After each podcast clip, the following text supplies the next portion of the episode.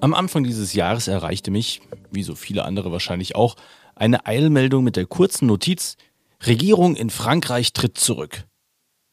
Huch, was war da denn los? Staatskrise? Massenproteste? Oder irgendein Skandal? Egal was da passiert war, an mir war es über die Weihnachtsfeiertage und den Jahreswechsel vollkommen vorbeigegangen. Und nur wenige Tage später war alles wieder gut bei unseren Nachbarn. Wie der Phönix aus der Asche kam eine neue Regierung mit dem jüngsten Premierminister an der Spitze an die Macht. Und nicht nur scheint alles wieder gut in Frankreich, es wirkt, als blühe die Nation nun endlich die goldene Zukunft. Hallo, mein Name ist Dominik Holl. Ich arbeite für die Union Stiftung und darf Sie herzlich zur nächsten Folge von Politik International begrüßen. Zusammen mit der Konrad-Adenauer-Stiftung Saarbrücken, dem Deutsch-Amerikanischen Institut Saarland und dem Deutschen Orient-Institut Berlin schauen wir alle zwei Wochen auf ein globales Thema. Heute spreche ich mit Anja Cimek, Leiterin des Auslandsbüros der Konrad-Adenauer-Stiftung in Paris und ihrer Kollegin Nele Wissmann, Beauftragte für Analyse bilaterale und europäische Angelegenheiten im Auslandsbüro. Ich will wissen, was da in Frankreich vorgefallen war, dass die Regierung zurücktreten musste und wer jetzt der neue Mann an der Spitze der französischen Regierung ist. Wenn Sie mehr über die Konrad-Adenauer-Stiftung und ihre Arbeit in Frankreich wissen wollen, finden Sie in den Shownotes zu dieser Folge einen direkten Link zur Homepage der KAS. Dort finden Sie aktuelle Beiträge, Veranstaltungen, an denen Sie zum Teil auch online teilnehmen können, sowie Kontakte, falls Sie weitere Fragen haben. Und wenn Ihnen dieser Podcast gefällt, würde ich mich sehr über eine kleine Rezension oder Feedback freuen. Ich freue mich über Ihre Rückmeldung zu dieser Folge und natürlich auch zu den anderen Folgen von Politik International. Gabriel Attal, so heißt der gerade einmal 34 Jahre alte Mann, der in Zukunft an der Spitze der französischen Regierung sitzt. Bislang war er Bildungsminister in Frankreich, gehörte also der Regierung an, die am Montag, den 8. Januar, zurückgetreten war. Doch wer genau ist der Mann und was dürfen wir in Frankreich künftig von ihm und seiner Regierung erwarten? Ich freue mich darüber mit Nele Wissmann, der Beauftragten für Analyse bilaterale und europäische Angelegenheiten, und mit Anja Cimek, Leiterin des Auslandsbüros der Konrad-Adenauer-Stiftung in Paris, über Zoom zu sprechen. Hallo, Frau Cimek und hallo, Frau Wissmann. Schön, dass Sie mir zugeschaltet sind. Hallo, Herr Holl. Bonjour aus Paris. Hallo. Bonjour nach Paris aus Saarbrücken. Ja, bevor wir über die neue Regierung sprechen, äh, die Sie künftig von Paris aus regieren wird, müssen wir erstmal über die alte Regierung sprechen und den zumindest für mich sehr plötzlichen Wechsel. Wer hat Frankreich noch bis zum 8. Januar regiert und woran ist diese Regierung eigentlich zerbrochen? Ja, vielen Dank, Herr Hall. Erstmal, dass wir eingeladen wurden. Wir freuen uns sehr, hier zu sein. Und äh, die äh, Regierung von Elisabeth Born ist äh, zurückgetreten vor kurzem und das ist aber in Frankreich eigentlich nichts Ungewöhnliches, dass eben in der Amtszeit eines Staatspräsidenten, seine Regierungschefin in diesem Falle auch zurücktritt. In Frankreich kommt das, glaube ich, ich bin noch nicht lange hier, erst seit einigen Wochen, aber im Durchschnitt so alle zweieinhalb Jahre kommt es äh, zu so einem Wechsel. Und äh, ich äh, oder wir interpretieren das so, dass es so eine Art Wiederbelebungsversuch Macrons war. Also Elisabeth Born äh, war auch äh, 2022 nicht die erste Wahl für Emmanuel Macron als Regierungschefin. Äh, die Ernennung, ihre Ernennung verzögerte sich damals, weil eben die Partei Macrons nicht das gesetzte Ziel, nämlich die absolute Mehrheit mit der Partei Renaissance bei den Parlamentswahlen erzielen konnte und äh, sich also mit einer relativen Mehrheit konfrontiert sah und einer hostilen Nationalversammlung. Das bedeutete für Premierministerin Born, äh, dass äh, ihre, ihre Regierungszeit doch sehr häufig von der Anwendung eines Verfassungsartikels, nämlich 49.3, ähm, äh, gekennzeichnet war, mit der man eigentlich einen Text ohne Abstimmung in der National verabschieden konnte. Sie hat auf dieses Mittel sehr häufig zurückgegriffen. Und äh, es gab eben äh, sehr umstrittene Gesetzesvorhaben in ihrer Amtszeit. Einmal die Reform der Renten und auch das Einwanderungsgesetz. Und darüber ist es eben innerhalb der Regierungsmehrheit äh, äh, zu einer Zerreißprobe gekommen, die am Ende dann, äh, also insbesondere auch das äh, Thema Einwanderungsgesetz, das hat dann auch dazu geführt, dass sozusagen das Ganze ein Spaltpilz in der eigenen Regierungsfraktion dann war. Und das hat natürlich nachher äh, das häufige Rückgreifen auf diesen Artikel 49.3 und eben viele Misstrauensvoten, die haben dazu geführt, dass die Regierung letztendlich äh, gescheitert ist und Elisabeth Born nicht ganz freiwillig ihren Rücktritt dann eingereicht hat. Mhm. Jetzt sagen Sie ja ähm, nicht ganz freiwillig und äh, eigentlich hat der Staatspräsident Emmanuel Macron auch ja wollte sie ursprünglich auch gar nicht so wirklich. Es war eher Notlösung, wie ich jetzt äh, raushöre aus Ihren äh, Ausführungen. Lassen Sie uns doch tatsächlich mal auf dieses Verhältnis auch blicken. Also wenn es um Frankreichs Politik geht, dann fällt der Blick in unseren deutschen Medien zunächst immer auf den Élysée-Palast und nicht auf den Assemblée Nationale, also das Parlament. Wir sehen und kennen den Präsidenten Emmanuel Macron, aber tatsächlich den Namen der ehemaligen Regierungschefin äh, Elisabeth Born, den hatten hier wohl nur die wenigsten überhaupt schon einmal gehört. Und wenn Sie mich äh, vor diesem Regierungswechsel gefragt hätten, wer ist äh, Regierungschefin in Paris, ich wäre völlig blank gewesen. Ich hätte den Namen nicht aus dem äh, FF äh, sagen können. Ähm, können Sie uns aber äh, jetzt nicht nur Frau Born erklären, sondern vor allen Dingen das Verhältnis zwischen der Regierung auf der einen Seite und dem Präsidenten auf der anderen Seite und die jeweiligen Kompetenzen. Also wer ist denn eigentlich wofür zuständig, wer ist wie mächtig? Und wenn es um solche Dinge geht wie äh, ein Renten- oder ein Einwanderungsgesetz, wer macht diese Gesetze und wer bestimmt darüber? Ja, das ist eine absolut spannende Beobachtung, die Sie da machen. Also ich denke in der Tat, in Deutschland ist vielleicht der Name Elisabeth Born und jetzt auch Gabriela Teil ähm, den wenigsten ein Begriff. Ähm, und in der Tat, ich meine, das ist ja auch unsere Rolle als Konrad-Adenauer-Stiftung, ist in der Tat manchmal ganz hilfreich, da die deutsche Lesebrille abzunehmen mit Blick auf andere politische Systeme und da mal ganz genau hinzusehen, wie sind denn diese politischen Systeme eigentlich gestrickt. Ähm, wenn Sie mir vielleicht eine kleine Vorbemerkung erlauben, also sowohl Elisabeth Born als ja auch ihr Vorgänger Jean Castex ähm, waren ja zwei pure Technokraten, wenn ich das einfach mal so sagen darf. Also ganz zugespitzt formuliert, ähm, die beiden haben eigentlich die, die, großen Ideen, die Visionen von Staatspräsident Emmanuel Macron im wahrsten Sinne, äh, Worte des, äh, Sinne des Wortes wirklich verwaltet. Ja, und ähm, das sah ja ganz anders aus mit seinem ersten Premierminister, Edouard Philippe, ähm, wo ja viele dann gemunkelt haben, dass er vielleicht zu stark, zu präsent, zu politisch war und damit auch zu gefährlich und deswegen dann ja letztendlich auch gehen musste. Ähm, kurzum, also mich erstaunt es wirklich nicht, dass man in Deutschland kaum die Namen von Premierministern ähm, in Frankreich kennt. Ähm, nun aber zu Ihrer Ausgangsfrage, wo liegen eigentlich die Kompetenzen des Präsidenten, wo liegen die Kompetenzen der Regierung? Ähm, also klar, der Staats Staatspräsident ernennt den Premierminister, er nennt auf Vorschlag des ähm, Premierministers die Regierung. Ähm, der Staatspräsident ist Vorsitzender des Ministerrates und, ich glaube, das ist gerade für die Deutschen sehr interessant, ist er natürlich Oberbefehlshaber der Streitkräfte und äh, bestimmt in dieser Eigenschaft auch über den Einsatz der Nuklearwaffen äh, Frankreichs, glaube ich, ein ganz wichtiger Punkt im, im deutsch-französischen Vergleich. Ähm, also es gibt wirklich diese Domaine reservée, also wirklich diese, dieses Ressort der Außensicherheitspolitik, die wirklich durch den Staatspräsidenten geprägt wird. Ähm, und dann hat er natürlich auch noch die wichtige Kompetenz, dass er zum Beispiel die Nationalversammlung auflösen kann. Ähm, also es wird Sie jetzt nicht wundern, wenn ich Ihnen sage, dass äh, mit Blick auf Frankreich wirklich eine Art Präsidentenmonarchie vorherrscht oder auch gesprochen wird. Ähm, denn auch im Hinblick auf Innenpolitik gibt der Präsident wirklich die groben Linien, politischen Linien vor, die dann eigentlich vom Premierminister und Regierung ähm, auch ähm, geachtet werden. Ähm, wo liegen jetzt also wirklich die Kompetenzen vom, vom Premierminister, jetzt von Gabriel Attal, dem neu ernannten Premierminister? Ähm, er hat doch einige ähm, ja, Dinge in seinem Werkzeugkasten, demokratischen Werkzeugkasten, die er anwenden kann. Also er hat ja die Organisationsgewalt über die verschiedenen Ressorts, er bildet sie, er besetzt sie, er ist der Vertreter der Exekutiven trotzdem, er hat das alleinige Gesetzinitiativrecht, er kann selber der Nationalversammlung die Vertrauensfrage stellen. Also da sind doch einige Kompetenzen, die da sind, die wir auch nicht vergessen sollten. Ähm, und ähm, ein ganz wichtiger Punkt ist da natürlich, ähm, da. Also die beiden auf dem Papier, wenn wir in die Verfassung schauen, haben äh, Staatspräsident und Premierminister eigentlich ähm, ja gleich eine gleichwertige Stellung, also die Leitung der Exekutiven, aber dann hängt es natürlich ganz klar davon ab, ähm, wie das Mehrheitsverhältnis in der Nationalversammlung ist. Also da müssen wir drauf schauen.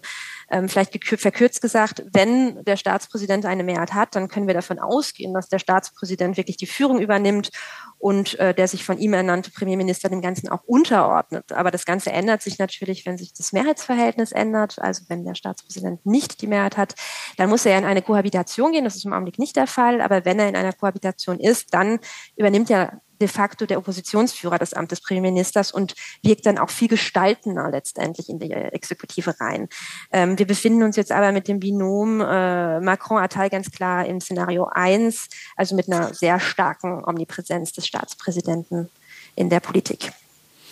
Ja, vielen Dank, dass Sie da die Verhältnisse mal ein bisschen erklärt haben und ähm, was das Ganze im Moment für, also wie Frankreich im Moment tatsächlich auch regiert wird. Ähm, wie sieht das denn, aber jetzt tatsächlich ganz konkret nochmal gefragt, bei der Renten- und der Einwanderungspolitik aus? Also war es, wenn ich Sie richtig verstanden habe, so, dass der Staatspräsident, dass Macron gesagt hat, okay, ich will, dass die Rentenpolitik so und so aussieht und die Einwanderungspolitik soll bitte in diese Richtung gehen? Und Frau Born sollte das dann entsprechend umsetzen. War das genau so oder gab es da durchaus dann ähm, auch, auch Widerstand aus äh, der Regierung äh, von Elisabeth Born und ähm, aus den Reihen der Parlamentarier, dass sie gesagt haben, nee, Moment, aber so funktioniert es nicht. Und es ist auch schwierig, das so im Parlament entsprechend umzusetzen. Wir müssen hier und dort Kompromisse geben, äh, eingehen, ähm, die dem Staatspräsidenten vielleicht nicht gefallen haben. Wie, wie genau ähm, sieht das aus, zum Beispiel bei dem Thema Einwanderung? Also hier war es ja auch so, dass äh, natürlich Staatspräsident Macron die grobe Linie vorgegeben hat, dass so ein Einwanderungsgesetz eben gemacht werden sollte und äh, verabschiedet werden sollte. Aber äh, das Problem war jetzt eben für Elisabeth Born und ihre Regierung, dass diese Haltung, die ja häufig bei, äh, der, bei Macron, also weder links noch rechts, sondern irgendwo dazwischen, äh, dass das jetzt nicht funktionierte, auch mit den eigenen Parteien, mit den Parteien, die eben zu dieser Regierungsmehrheit gehören. Und ähm, das eine war sehr, äh, die, die, ähm, das Einwanderungsgesetz hat eben doch in den Augen vieler Linker innerhalb äh, des Macron-Lagers doch sehr viel Zugeständnisse an äh, konservative rechte äh, Parteigruppierungen oder Flügel der Parteien gemacht oder des, des Verbündnisses, des Bündnisses. Und ähm, das hat natürlich letztendlich ähm, äh, ja dazu geführt, äh, dass es eben, äh, was ich eben auch schon erwähnt hatte, ähm, äh, dass es dann eben auch zu sehr großen Friktionen kam. Also es ist ja, ähm, man musste mit dem bürgerlich-konservativen Lager verhandeln und Zugeständnisse machen. Äh, das führte aber dazu, dass dann auch die Rechtspopulistin Marie Le Pen gesagt hat, als das Gesetz verabschiedet wurde, äh, dass, äh, dass es sei ein ideologischer Sieg in ihrer Partei. Und das wiederum hat ja dann auch dazu geführt, dass ähm, der Gesundheitsminister eben in dem Kabinett Born eben aus Protest zurückgetreten ist. Und somit bröckelte das Ganze dann. Also Sie sehen, da ist eben genau diese Schwierigkeit gewesen. Äh, man musste die verschiedenen linken, rechten Lager und Positionen irgendwie versuchen zusammenzubringen. Und das ist eben äh, äh, bei dem Einwanderungsgesetz sehr schwer gewesen und ähm, auch jetzt, aber wir kommen ja da noch dazu, wir reden ja da noch gleich so ein bisschen drüber und auch jetzt in der Besetzung eben des neuen Kabinetts äh, äh, musste man, äh, das wirkt ja doch eher bürgerlich konservativ, aber dazu kommen wir dann vielleicht später noch. Hm. Ja, vielen Dank, dass Sie äh, erklärt haben, wie quasi die alte Regierung gearbeitet hat in äh, Zusammenarbeit mit den anderen äh, Parteien und Gruppierungen und dann natürlich auch mit dem Präsidenten und daran aber auch letztlich gescheitert ist. Jetzt haben wir ein, eine neue Regierung, die sehr, sehr schnell gefunden wurde. Also ich glaube nicht, dass es in Deutschland so schnell gegangen wäre, äh, hätten wir eine ähnliche Situation. Ähm, Wer ist denn jetzt aber der neue Ministerpräsident? Äh, er war in der alten Regierung auch schon dabei, äh, was mich gewundert hat, wo ich mir dachte, okay, die Regierung tritt zurück und äh, einer aus der Regierung wird aber jetzt äh, Ministerpräsident. Also ich glaube, auch das wäre bei uns undenkbar, dass äh, äh, Teile der alten Regierung plötzlich die neue stellen, obwohl die alte ja zurückgetreten ist. Egal. Wir kümmern uns jetzt um den neuen Ministerpräsidenten. wer ist das? wer ist Gabriel Attal? Also Nele Wissmann hat eben schon einen sehr wichtigen Punkt genannt. Äh, er ist eben anders als äh, die, seine Vorgänger. Er ist kein Technokrat. Er ist sozusagen ein Vollblutpolitiker und ein Macronist der ersten Stunde. Also er war schon, er ist sehr jung, aber er war eben schon dabei, als Macron eben mit seiner Bewegung anfing, äh, En Marche, die sich ja umbenannt hat in der Zwischenzeit äh, jetzt als Renaissance. Und äh, er ist eben, ähm, er wird zuletzt, äh, er hat war zwar nur fünf Monate oder sechs, ich weiß jetzt gar nicht genau, aber auf jeden Fall wenige Monate nur Bildungsminister, aber in dieser Zeit ist er zu den beliebtesten, äh, laut Umfragen zum Polit äh, äh, beliebtesten Politiker Frankreichs geworden. Also äh, er, äh, er ist eben nicht nur Bildungsminister jetzt gewesen, sondern er war vor, zuvor auch schon Macrons Regierungssprecher und äh, ja, also und er ist jetzt eben äh, der jüngste äh, Ministerpräsident der fünften Republik. Insofern ähm, eine, eine, eine Figur, die eben auch in der Presse äh, für sehr viel Aufmerksamkeit äh, sorgt. Mhm, absolut, also nicht nur in der, in der französischen, sondern auch hier, es hat das große Aufmerksamkeit auf sich gezogen, dass das jetzt der jüngste Ministerpräsident aller Zeiten in, in Frankreich ist. Äh, was kann er denn in seiner jungen Karriere äh, vorweisen? Also wie ist er denn überhaupt in so kurzer Zeit ähm, aufgestiegen zum dann Minister? Also man wird ja auch nicht einfach so mit, äh, mit äh, paar 30 äh, zum Minister. Also ich bin auch 34, ich bin kein Minister. Ähm, äh, also wie, wie, wie, hat, wie hat er das geschafft? Was hat er vorzuweisen? Herr Holl, vielleicht kommt das ja noch. Man muss.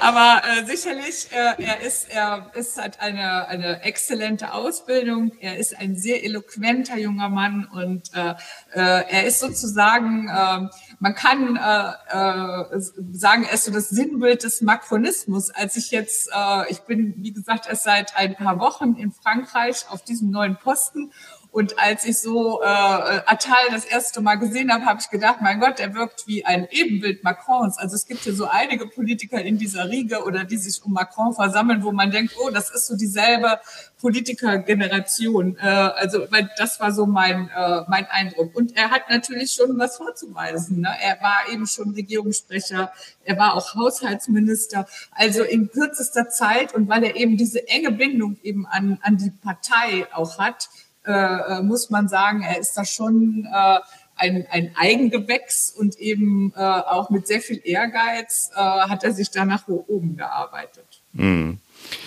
Jetzt muss ich an das denken, was Frau Wissmann vorhin gesagt hat, als sie ähm, Eduard Philippe genannt hatte, äh, der gechast wurde im Prinzip, weil er zu politisch war, weil er eben kein Technokrat war, sondern zu politisch und damit gefährlich für Macron. Jetzt heißt es plötzlich, da ist jemand äh, junges, eloquentes, ein äh, ja, steiler Aufstieg in einer äh, unglaublichen politischen Karriere bislang, der auch als Nachfolger von Macron zum Teil in den Medien gehandelt wird. Ähm, also wie passt das zusammen? Da wird auf der einen Seite wird jemand gechast, weil er zu gefährlich ist, zu politisch und eine Gefahr für Macron darstellen kann.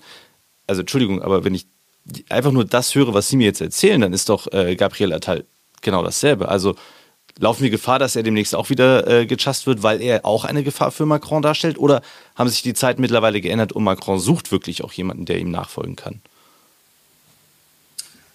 Äh, vielleicht, äh, also ich denke schon, es ist ein Schachzug, äh, ähm, dass äh, es ist sehr geschickt, ihn auszuwählen. Und äh, Macron hat jetzt jemanden präsentiert, der sicherlich die Qualitäten hat, ihm auch nachzufolgen. Und, äh, und es wurde ja auch immer gesagt, dass, äh, dass was kommt nach Macron? Diese Frage wird ja jetzt schon häufig gestellt. Äh, äh, was passiert da? Bricht alles zusammen? Und äh, was wird aus dieser, aus Renaissance, wenn Macron mal nicht da ist? Und ich glaube, da hat er jetzt ja sehr geschickt jemanden hingesetzt, der durchaus die Fähigkeiten und das Potenzial dazu hätte.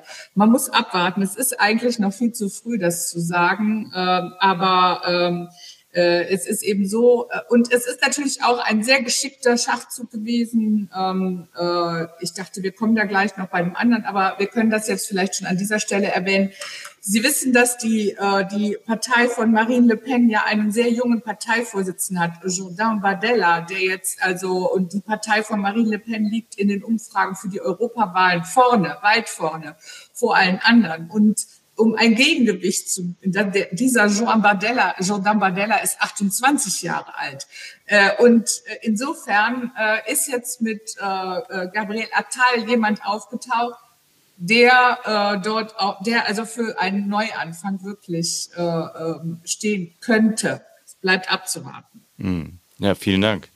Ich würde es vielleicht gerade noch mal zugespitzt formulieren. Also ich glaube, war Philipp war einfach zum Zeit, falschen Zeitpunkt da. Also das war zum Beginn der Regierungszeit von Macron. Macron wusste, er kann da vielleicht mit dem zweiten Mandat noch was rausholen. Ähm, wir haben jetzt ja eine ganz andere Ausgangslage auch. Also Macron weiß, er kann nicht noch mal antreten. Es besteht aber die große Bedrohung aus dem ähm, äh, populistischen rechtsextremen Lager und er muss jetzt auch liefern, weil sonst ist er nämlich der, der Präsident, der letztendlich Frankreich in den Rechtsextremismus ja auch so ein bisschen geführt hat, wenn er da jetzt selber keine, keinen Nachwuchs aufbaut. Und ähm, ich glaube, da sucht er jetzt ganz konkret wirklich in seiner ganz, ganz ähm, nahen Bekanntschaft, also bei den wirklich den Makronisten der ersten Stunde. Und er weiß, glaube ich, auch, dass Attal jetzt ähm, für die nächste Zeit auf jeden Fall loyal bleiben wird und ihm da auch hilft, ähm, sein, sein Mandat ähm, vernünftig zu Ende zu führen. Hm. Vielen Dank. Dann, Sie haben es vorhin schon mal so ganz kurz erwähnt. Wie, wie gucken denn die Franzosen selbst auf äh, diesen jungen äh, Ministerpräsidenten? Wie sehen die Franzosen äh, Gabriel Attal? Und ähm, ja, Sie haben gesagt, also er ist in kürzester Zeit zum beliebtesten Politiker geworden. Wie werden seine Leistungen denn wirklich auch in der Bevölkerung bewertet? Was genau schätzen Sie äh, Franzosen an ihm? Ähm, also in der Tat, beliebtester Politiker, das ist in Frankreich gar nicht so einfach, weil wenn wir uns grundsätzlich mal die Umfragewerte anschauen, auch aktuell von Staatspräsident Emmanuel Macron, also die Umfragewerte gerade von denen, die in, in, sehr präsenten Ämtern sind, sind doch durchaus schlecht und sehr viel schlechter als das, was wir in Deutschland vielleicht auch immer beobachten können. Also das ist durchaus eine große Leistung, ähm, zumal er ja ähm, auch als Bildungsminister ähm, sehr präsent war in letzter Zeit äh, in den Medien, in der ähm, gesellschaftspolitischen Debatte, weil Bildung aktuell das große Thema für Emmanuel Macron ist. Wir kommen da vielleicht später auch nochmal drauf ähm, zurück. Ähm, also er hat sich da durchaus als ein Minister bewiesen, der durchgreift, der Themen in die Hand nimmt, die durchaus auch schmerzhaft sein können, also Bildung in Bezug auf Autorität, ähm, er hat angestoßen Experimente zur Einführung einer Schuluniform. Er hat ein Abaya-Verbot, also das Verbot von, wie die Regierung sagt, islamisch geprägten Gewändern in der, äh, in der Schule eingeführt. Also es sind ja durchaus Themen, die nicht so einfach sind hier in der Gesellschaft. Und da hat er durchgegriffen, ähm, da hatte er seine Linien, die hat er durchgeführt. Und da konnte er sicherlich auch Teile der Gesellschaft abholen. Die sagen, genau das ist das, was wir jetzt aktuell als Gesellschaft, die ja zu Teilen sich vielleicht etwas verloren fehlt, auch aktuell wirklich brauchen. Und gleichzeitig ähm, ja, ist natürlich auch Kritik da in der Gesellschaft. Ja, also ähm, viele sagen natürlich ähnlich wie Macron. Also ähm, Attal, das ist ein, ja, repräsentiert eigentlich nur die Elite. Ähm, also da gibt es ganz interessante Karten dazu, dass er ja wirklich nie aus diesem kleinen Kreis, sechstes, siebtes, achtes Arrondissement, also auf der linken Seine-Seite hier in Paris rausgekommen ist. Er ist ja zur Schule gegangen, Elite-Schule, Privatschule, ähm, Hochschule, ähm, hat eigentlich immer nur in der Politik gearbeitet. Also da ähm, auch vielleicht im Hinblick auf ja eine Gelb Westenbewegung, die ja doch immer noch so ein bisschen brodelt hier in Frankreich, ist das natürlich auch eine Frage. Also kann ein Gabriel Attal wirklich mit der französischen Gesellschaft ins Gespräch kommen? Ähm, er hatte direkt nach seiner Nominierung eine Feuertaufe. Ähm, das wird in, Ihnen in Deutschland auch bekannt sein als Besuch eines Hochwassergebietes hier im Norden von ähm, Frankreich, im, im Pas-de-Calais, was ja auch eine Hochburg der Rechtsextremisten ist. Und äh, da wurde durchaus auch gesagt, diese Feuertaufe hat er gut bestanden. Also da wirkte er durchaus bodenständig und ist äh, mit den französischen Bürgern ins Gespräch gekommen. Also das ist jetzt für die nächsten Wochen vielleicht zu beobachten, wie er sich da profiliert. Aber ähm, viele sagen, dass es eigentlich in die richtige Richtung geht, das, was er da liefert. Hm. Das ist interessant und das führt mich genau zur, zur nächsten Frage. Ich habe äh, äh, dieser Tage auch einen Kommentar zur neuen Regierung gelesen in der FAZ. Da hat äh, Michaela Wiegel, Auslandskorrespondentin der Frankfurter Allgemeinen Zeitung, geschrieben, Attal sei, Zitat, so aalglatt, dass es selbst Marine Le Pen schwerfällt, ihn anzugreifen. Sie erwarte von dem äh, Sie erwarte, erwarte von ihm nichts Neues, lautete ihre nicht sehr originelle Kritik. Zitat Ende. So schrieb, äh, schreibt es Frau Wiegel. Sie haben ihn jetzt äh, als eher bodenständig und durchaus beliebt beschrieben, aber auch so, naja, man weiß es nicht so genau, weil er ist, hat doch so diesen elitären Hauch. Ist er wirklich so aalglatt ähm, oder ähm, dann doch bodenständig? Oder wie Sie sagen, gilt das erstmal abzuwarten? Ich glaube wirklich, das ist sehr früh, äh, jetzt zu dem Zeitpunkt etwas dazu zu sagen. Ähm, äh, ich meine, wir sind noch nicht mal eine Woche jetzt mit dem neuen Ministerpräsidenten im Amt und äh, es wird sich zeigen. Äh, und ich, ich glaube schon, dass die Chance, was wir eben ja schon erwähnt haben, die Chance vielleicht äh, äh, äh, ein, ein, ein, eben ein Gegenkandidat, ein Gegenpart zu dem sehr starken Vertreter äh, äh, Bardella, dieses Rechtsextremen zu äh, darzustellen und ähm, eine und auch, dass Macron mit ihm eine Nachfolge vielleicht aufbaut. Äh, also jetzt äh, es ist abzuwarten. Es wäre, es bleibt zu hoffen, dass das Ruder irgendwie rumgerissen werden kann, weil die Europawahlen im Juni die bereiten einen wirklich, äh, also nicht nur jetzt, äh, wir haben ja viele Länder, wo diese, diese Europawahlen einen wirklich Kopfzerbrechen bereiten, aber auch hier in Frankreich ist eben, sind die im Moment Umfragewerte für die Partei Marine Le Pen doch sehr, sehr beunruhigend. Und ja, es bleibt zu hoffen, dass mit dieser neuen Regierung Attal eben das, was ich eingangs sagte, dieser Wiederbelebungsversuch vielleicht doch fruchtet. Hm. Was bedeutet denn der Regierungswechsel de facto für Frankreich? Also was wird sich konkret ändern? Wenn wir nochmal zurückblicken, die alte Regierung ist an Fragen zum Beispiel zur Rente oder auch der Einwanderungspolitik gescheitert. Wird das jetzt kommen mit äh, Attal und ähm, oder wird sich die Politik komplett verändern mit dem neuen Regierungschef? Ähm, also vielleicht dazu als kleine Anekdote, ähm, erster Ministerrat, also Macron hat seinen Ministern ganz klar gesagt, ähm, ihr seid hier nicht nur Minister, ihr seid meine Soldaten. Und äh, die jetzt hier nicht, also wir haben ja den großen Griff der Wiederbewaffnung hier ähm, in Frankreich, der aktuell ähm, durch die politische Luft schwirrt. Und ähm, das ist so ein bisschen die, die Gangart jetzt. Also das heißt, das, was Macron angekündigt hat, ähm, äh, bei den Präsidentschaftswahlen 2022 so. Das will er jetzt auch durchführen. Ja. Und die Minister als Soldaten sind da jetzt halt im Einsatz. Ähm, also was wir von der Regierung, glaube ich, zu erwarten haben, ähm, ist ganz klar. Anja hatte das ja vorhin auch schon erwähnt. Ähm, wir werden sicherlich noch mal stärker ähm, ja einen bürgerlich-konservativen äh, Eindruck haben. Das liegt einfach daran, ähm, also die großen äh, Schlachtrösser, ähm, unser Wirtschaftsminister Bruno Le Maire, Innenminister Gérard Darmanin, äh, Verteidigungsminister Le Cornu, das sind ja bürgerlich-konservative, die bleiben in der Regierung. Ähm, wir haben zwei neue bürgerlich-konservative, die in die Regierung eingetreten sind, mit ähm, der Gesundheits- und Arbeitsministerin Catherine Vautrin und der Kulturministerin Rachida Dati. Ähm, also da werden wir ganz klar merken, dass dieses ähm, ja, Auswiegen von links, rechts, was ja Macron eigentlich immer geführt hat, da werden wir ganz klar eher in die bürgerlich-konservative ähm, Politik gehen. Und das wird sich natürlich in den großen Themen, die wir jetzt hier haben, äh, in Frankreich, Bildung, Sicherheit, ähm, ganz klar niederschlagen. Ich glaube, ein ganz anderer wichtiger Punkt ist, ähm, was wir in der Regierung jetzt noch feststellen werden, ist natürlich, dass, dass wir jetzt so eine Art Superministerium in verschiedenen Feldern haben. Also wir haben ja Arbeit und äh, Gesundheit, die zusammengelegt worden sind, Wirtschaft und Energie, ein großes Ressort, was jetzt vom bürgerlich-konservativen Bruno Le Maire geleitet wird. Wir haben Bildung und Sport, das wurde zusammengelegt. Also ähm, das kann verwundern, aber das zeigt uns nochmal ganz klar, dass Staatspräsident äh, Emmanuel Macron jetzt diese großen Themenfelder wirklich zusammen gemacht hat und sagt, so das ist jetzt das vom Staatspräsidenten und meine Minister haben jetzt das durchzuführen. Meine politische Linie, wie ich sie festgelegt habe. Das sind, das sind meine großen Kampffelder und das mache ich vom Élysée-Palast aus und habe halt meine Superministerien, die das durchzuführen haben. Und ähm, das hat sich gestern, glaube ich, ähm, also am 16. Januar nochmal ganz klar gezeigt. Wir hatten eine große Pressekonferenz von Emmanuel Macron, wo auch seine Minister anwesend waren.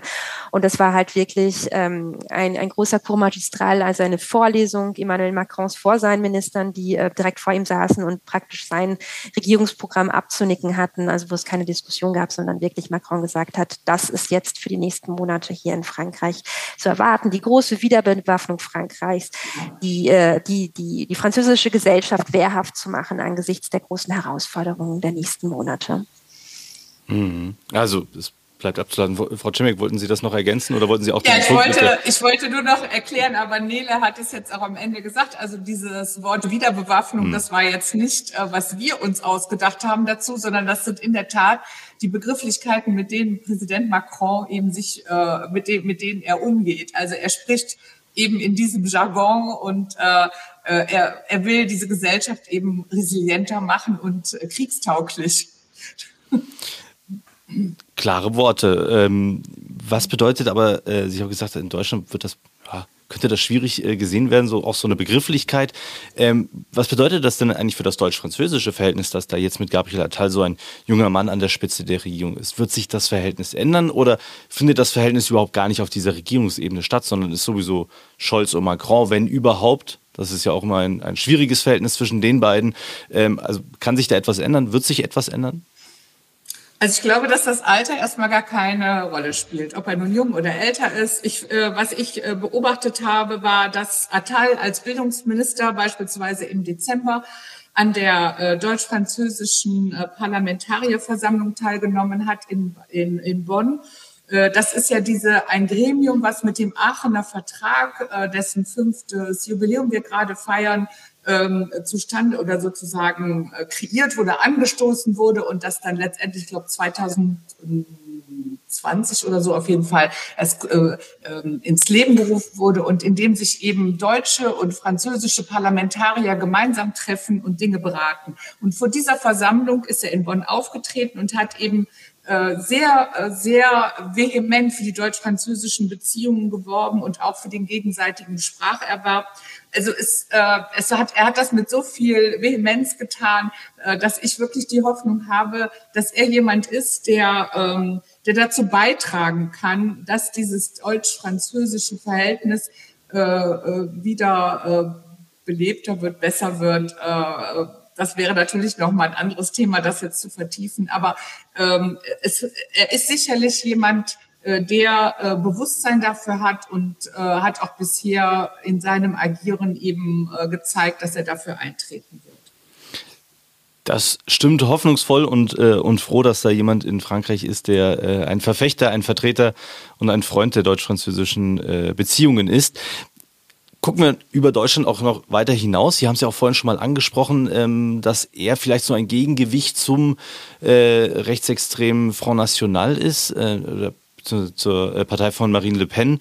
Ähm, mit Blick auf den Europawahlkampf, wo äh, die Rechtsextremen sehr weit vorne liegen. Der Europawahlkampf steht uns unmittelbar bevor. Im Juni wird gewählt. Wie wichtig ist Gabriel Attal denn Europa und die Europäische Union? Ist das, geht es da einfach nur, okay, das ist eine Wahl und wir wollen diese Wahl nicht verlieren, hier bei uns? Oder ist ihm wirklich Europa auch als Institution, als äh, Staatenverbund für Frankreich auch wichtig? Also Macrons Regierung und somit auch jetzt eben Attal ist für mich klar Europa äh, europäisch ausgerichtet und mit dem klaren Fokus immer auf Europa gerichtet. Also äh, äh, das ist das Lager, auch von dem man eben äh, ganz viel in dieser äh, oder die, die, äh, über die Wichtigkeit äh, Europas äh, hört. Und ähm, äh, es wurde ja ernannt äh, als Außenminister Stefan Séjourné, äh, der bisher äh, ein Europapolitiker ist. Und äh, dieser Außenminister hat, wie ich finde, gleich in der, als erste Amtshandlung sehr wichtige Zeichen gesetzt. Er ist in die Ukraine gereist, er ist nach Deutschland gereist und er ist nach Polen gereist. Also er hat äh, damit, finde ich, klare Zeichen gesetzt, dass er auch ähm, äh, das Weimarer Dreieck eben äh, zwischen diesen Ländern wiederbeleben möchte und dass das, äh, äh, dass eben ein ganz klar proeuropäischer Kurs äh, für diese Regierung vorgegeben ist. Das wäre jetzt meine Hoffnung. Äh, und äh, also die ersten Anzeichen, finde ich, sind dafür gesetzt. Vielen Dank. Also jetzt haben wir so ein kleines Gefühl dafür bekommen, wer der neue Ministerpräsident in Frankreich ist, wie er überhaupt dahin gekommen ist an diese Position und was wir auch in Deutschland und auf europäischer Ebene von ihm erwarten können. Äh, Frau Wissmann, äh, Frau Cimek, wenn Sie beide auf die nächsten Monate blicken, mit all den Herausforderungen in Frankreich, Europa und der Welt, welche drei Dinge sollten wir besonders im Blick behalten, wenn wir auf Gabriel Attal und Frankreich und die neue Regierung blicken? Welche drei Themen werden unter seiner Führung besonders wichtig oder besonders herausstechen? Wir hatten es jetzt ja mehrmals schon gesagt, also alles ist natürlich ganz klar jetzt äh, unter dem Kontext der Europawahlen zu sehen. Also das wird überall durchklingen, das sollten wir vielleicht im Hinterkopf behalten. Und ganz, ganz wichtig, äh, hier stehen in ähm, Frankreich ja im Juli auch ähm, die Olympischen Spiele an. Und ähm, auch das äh, ist für Emmanuel Macron, glaube ich, ein ganz wichtiges Thema. Es sind natürlich sicherheitspolitische äh, Themen, die da mitschwingen, aber vor allen Dingen möchte Emmanuel Macron natürlich diese Olympischen Spiele auch nutzen, um Frankreich zu präsentieren der Welt. Und das schwingt überall mit. Aber ich denke jetzt ganz konkret, was die Themen angeht. Also es macht durchaus Sinn, dass äh, Emmanuel Macron äh, Bildungsminister Attal jetzt auch zum Premierminister ernannt hat, weil das Thema Bildung ist das große Thema. Das hat er auch bei der Pressekonferenz jetzt nochmal ganz klar gesagt. Also die Wiederbewaffnung der Gesellschaft, ähm, also Autorität zurück zu bekommen in den Schulen, um halt den französischen Bürger auszubilden, fortzubilden und in die Französische Republik einzuführen. Ein anderes ganz großes Thema, glaube ich, auch im deutsch-französischen Kontext sehr interessant, ist natürlich das Thema Energie. Also hier steht für 2024, auch wahrscheinlich schon in den nächsten Wochen, ein großer Klimaenergieplan an. Ähm, natürlich die große Frage, wie bekommt Frankreich mehr erneuerbare Energie und natürlich trotzdem auch der gesamte Atomstromsektor, der hier in Frankreich ganz, ganz wichtig ist. Also sechs ähm, äh, neue ähm, Reaktoren, die auch gebaut werden sollen. Also das ist ein Riesenthema, ähm, was hier mitschwingt. Ähm, und dann, ähm, und da werden Sie sicherlich auch in Deutschland einiges hören, sind natürlich ähm, große ethische Fragen, die hier in Frankreich diskutiert werden sollen. Das ist einmal die Einführung des Schwangerschaftsabbruchs äh, in die französische Verfassung. Ähm, also das wird sicherlich zu vielen Debatten hier in Frankreich führen. Und Macron möchte das große Thema der Sterbehilfe angehen. Ähm, das heißt, es sind wirklich große Themen, ähm, die jetzt hier für die nächsten Monate vorgesehen sind von der französischen Regierung. Also es wird äh, für die Regierung ähm, ja, im wahrsten Sinne des Wortes, auch so kurz vor den Olympischen Spielen, durchaus sportlich, können wir sagen. Absolut. Wenn ich noch ja. eine Sache auch noch ergänzen kann aus der, äh, aus der gestrigen Pressekonferenz, wo eben auch sehr deutlich nochmal das Thema Sicherheitspolitik Politik angesprochen wurde. Nele hat es in Bezug auf die Olympischen Spiele genannt, aber ähm, Macron hat ja auch äh, ähm, nochmal über die russische Aggression gegenüber der Ukraine gesprochen und das als größte Bedrohung für Frankreich und Europa ähm, dargestellt. Er hat Waffenlieferungen, äh, äh er hat die Lieferung von Marschflugkörpern äh, in Aussicht gestellt und äh, im Februar hat er angekündigt, nach äh, Kiew reisen zu wollen, um eben ein bilaterales Sicherheitsabkommen mit der Ukraine zu unterzeichnen. Ähm, also ähm, äh, Frankreich äh, hängt sich da sehr aus dem Fenster und Macron hat auch gestern nochmal betont, dass es eben für Europa wichtig ist, äh, sich selber über die eigene sicherheitspolitische Struktur, Architektur Gedanken zu machen, auch gerade mit Blick darauf, wenn in den USA ein anderer Präsident vielleicht das Ruder wieder übernimmt. Also insofern finde ich, ähm, sind es mehr als, das glaube ich, ist wichtig, das vielleicht noch zu ergänzen zu den Themen, die Nele genannt hat. Also drei, es sind vielleicht doch mehr als drei Themen, die da wichtig sind. Absolut, es ist äh, immer kompliziert, vor allem wenn man äh, dann noch die ganze Welt mit einbezieht und, und auch guckt, was äh, in anderen Ländern passiert und wie das wiederum auf ja, Frankreich oder Deutschland oder andere Länder nochmal Einfluss nimmt. Aber ich danke Ihnen beiden, dass Sie uns äh, die neue Regierung erklärt haben und äh, erzählt haben, warum die alte gescheitert ist, wer hinter der neuen steckt und was wir von ihr zu erwarten haben. Äh, Frau Wissmann, Frau Cimek, vielen, vielen herzlichen Dank für das Gespräch. Es hat sehr großen Spaß gemacht und ich wünsche Ihnen eine gute Zeit in Frankreich. Frau Cimek, Ihnen einen guten Beginn an der neuen Stelle und ähm, ja, wir werden bestimmt noch einmal über äh, Frankreich sprechen. Wenn nicht in diesen Monaten, dann bestimmt noch ein anderes Mal. Vielleicht auch zur Wahl in den USA im Nachgang, was das dann wiederum für Frankreich bedeutet. Ich, herzlichen Dank auf jeden Fall und Ihnen eine schöne Zeit. Immer wieder gerne. Herzlichen Dank, Herr Holl. Merci.